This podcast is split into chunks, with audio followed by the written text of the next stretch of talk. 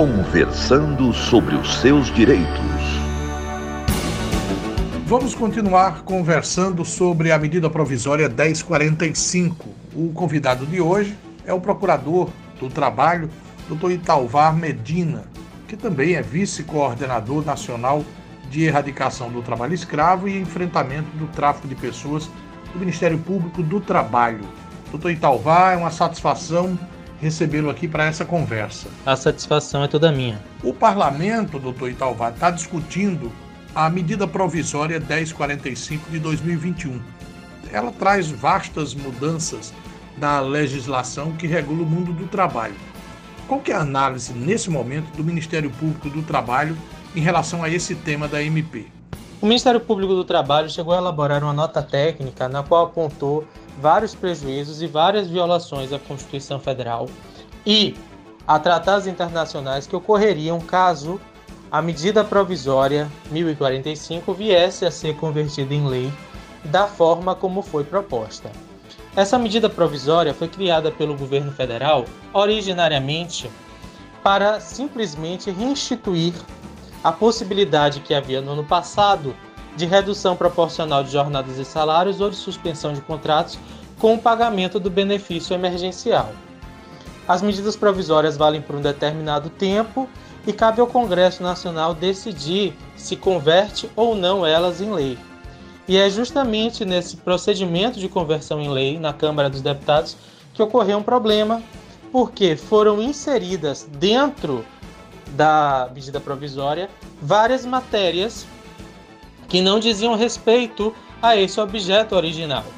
Então, criaram-se três novos programas dentro da medida provisória e, além disso, promoveram-se várias alterações na CLT, e essa inserção de temas estranhos ao tema original da medida provisória é proibida pela Constituição, conforme já decidiu o Supremo Tribunal Federal, e também é proibida pela Resolução número 1 de 2002 do próprio Congresso Nacional.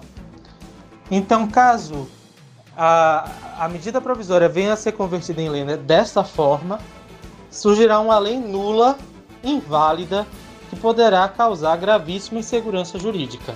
A direção da Contar afirma que a medida provisória é muito ruim, doutor Italvar, o que dificulta escolher qual seria a pior mudança nesse momento. Mas o Ministério Público do Trabalho tem alguns pontos que considera mais críticos nesse momento dessa medida provisória? Há vários pontos que o Ministério Público do Trabalho considera críticos na medida provisória. Primeiramente, ele altera diversos dispositivos da CLT, dificultando a fiscalização das relações de trabalho do país e também retirando direitos trabalhistas. Ela também cria três programas. Os dois primeiros, chamados Priori e Requipe, admitem a contratação de trabalhadores temporários por empresas que, somados, podem representar 45% dos cargos dos quadros de pessoal ou seja, quase metade dos trabalhadores. Isso pode levar ao quê? A uma dispensa massiva de trabalhadores é, por tempo indeterminado, atualmente contratados, para admissão de outros temporários que teriam menos direito. No caso dos, do Priori, que é um contrato de 24 meses, os trabalhadores receberiam menos FGTS, com alíquotas variando de 2 a 6% a depender do porte da empresa, se microempresa, empresa de pequeno porte ou empresa normal, sendo que atualmente a alíquota é de 8%. E além disso, caso dispensados, receberiam somente metade do valor da multa rescisória sobre os depósitos de FGTS, que seria então só de 20%, em vez de ser de 40%. No caso do Requipe, a retirada de direitos é ainda pior, 20% do, dos trabalhadores da empresa podem ser contratados por meio do Requipe, conforme essa medida provisória, e eles seriam trabalhadores que não teriam direito a reconhecimento de vínculo empregatício, ou seja, não seriam sequer tidos como empregados, receberiam apenas uma bolsa, que é inferior a um salário mínimo, e não teriam absolutamente nenhum direito trabalhista e nem previdenciário. Não teria contribuição previdenciária, não teria FGTS, adicionais, terços de férias, 13 terceiro salário, nem mesmo licença paternidade e maternidade, nada. E para piorar, para os trabalhadores do Requipe, a lei proíbe até mesmo a representação por sindicatos, sendo que esses trabalhadores podem correr, corresponder a 20% do total de cargos da empresa. Somando-se com os 25% do Priori, chega-se a 45%. Os trabalhadores do Requipe também teriam que prestar aulas em, em um curso teórico, mais um curso de somente 180 horas. E como o Requipe se destina prioritariamente para jovens, haveria um grande estímulo para a contratação por empresas de aprendizes, certo? Que diferentemente dos trabalhadores do Requipe, são trabalhadores que têm vínculos protegidos, né? E, e são devidamente matriculados em cursos do Sistema S e têm garantidos todos os direitos trabalhistas e previdenciários. Por meio do Requipe, os jovens deixariam de ser contratados por essa via e seriam contratados de uma forma precarizada e sem direitos. O último programa é o Programa Nacional de Prestação de Serviço Social Voluntário. Também uma forma de legitimar fraudes às relações de trabalho, porque permite que municípios contratem pessoas como voluntárias, entre aspas, porque seriam voluntárias remuneradas com salário mínimo hora, ou seja, de voluntariedade não tem nada, e essas pessoas seriam contratadas sem concurso público, o que viola a Constituição Federal, e teriam direito só ao salário mínimo hora e a vale transporte, mas nenhum direito. Sendo, inclusive, que isso abre margem para toda sorte de nepotismo e de apadrinhamentos nos municípios nessas nomeações, justamente porque não tem concurso. Conversando sobre os seus direitos. A conversa de hoje é com o doutor Italvar Medina, que é do Ministério Público do Trabalho. Doutor Italvar, muitos especialistas apontam que essa seria uma reforma trabalhista piorada.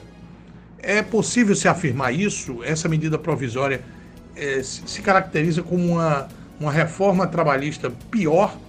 A medida provisória 1045, além de criar esses três programas temporários, promove várias alterações na CLT. Por isso que pode-se dizer que ela aprofunda a reforma trabalhista. Ela promove uma mini reforma trabalhista e prejudicial aos trabalhadores. Primeiramente, ela busca atribuir aos auditores fiscais do trabalho a exclusividade para fiscalizar normas de proteção do trabalho. E com isso, retira poderes de vários outros órgãos que também podem realizar fiscalizações em proteção aos trabalhadores, como o próprio Ministério Público do Trabalho, o Centro de Referência em Saúde do Trabalhador, os conselhos tutelares, o Corpo de Bombeiros, que pode interditar, por exemplo, estabelecimentos que apresentem riscos de incêndio, entre outros tantos que podem atuar na defesa da classe trabalhadora. E ela não só faz isso, como depois impede que os auditores fiscais de trabalho, ao realizarem inspeções, multem as empresas, obrigando eles a realizar dupla visita em vários casos. É, ou seja, só poderiam multar em caso de reincidência na segunda vez que constatassem, impondo isso até mesmo para algumas irregularidades associadas a trabalho escravo e trabalho infantil, o que, o que dificulta muito e prejudica muito o combate a essas graves ilicitudes. Não contente com isso, admite que as multas impostas pelos auditores possam ser revisadas por um conselho que teria até mesmo empresas na sua composição, Agora imagine um auto de infração que, por exemplo, reconhece trabalho escravo, poderia ser anulado por um conselho que tem a empresa na composição. É isso que é, essa medida provisória passa a prever. Ela também retira direitos trabalhistas dos trabalhadores com jornadas especiais, ou seja, com jornadas legais inferiores a 8 horas, como por exemplo os bancários, os professores, jornalistas, atendentes de telemarketing, porque admite que a, a jornada dele seja ampliada para 8 horas com pagamento de adicional de somente 20%, que é inferior ao adicional de 50% previsto na Constituição. Também a, a, admite que trabalhadores de minas de subsolo possam ter jornadas de até 12 horas diárias, o que pode representar um grave risco à sua saúde e segurança. E ela dificulta demais o acesso à justiça gratuita, exigindo que os trabalhadores que pedissem a justiça gratuita estejam previamente inscritos em programas do governo, o que inclusive é inviável para várias vítimas de trabalho escravo. Por exemplo, às vezes tem trabalhador resgatado que não tem sequer RG ou CPF, delimitando aqueles que podem pedir a justiça gratuita usando um parâmetro bem mais restrito do que o atual, ou seja, retirando esse direito de várias pessoas. E além disso, ela amplia a possibilidade de o beneficiário da justiça gratuita ser condenado em honorários. Então, ela, ela traz vários prejuízos nesse sentido ao acesso à justiça e a possibilidade de os empregados, os empregados que se sentirem prejudicados ao longo do vínculo poderem processar seus patrões. Muito obrigado, doutor Italvá Medina. Obrigado pela sua participação e um abraço. Obrigado a você também, Luiz Henrique. Estou à disposição. Um abraço. Conversando sobre os seus direitos.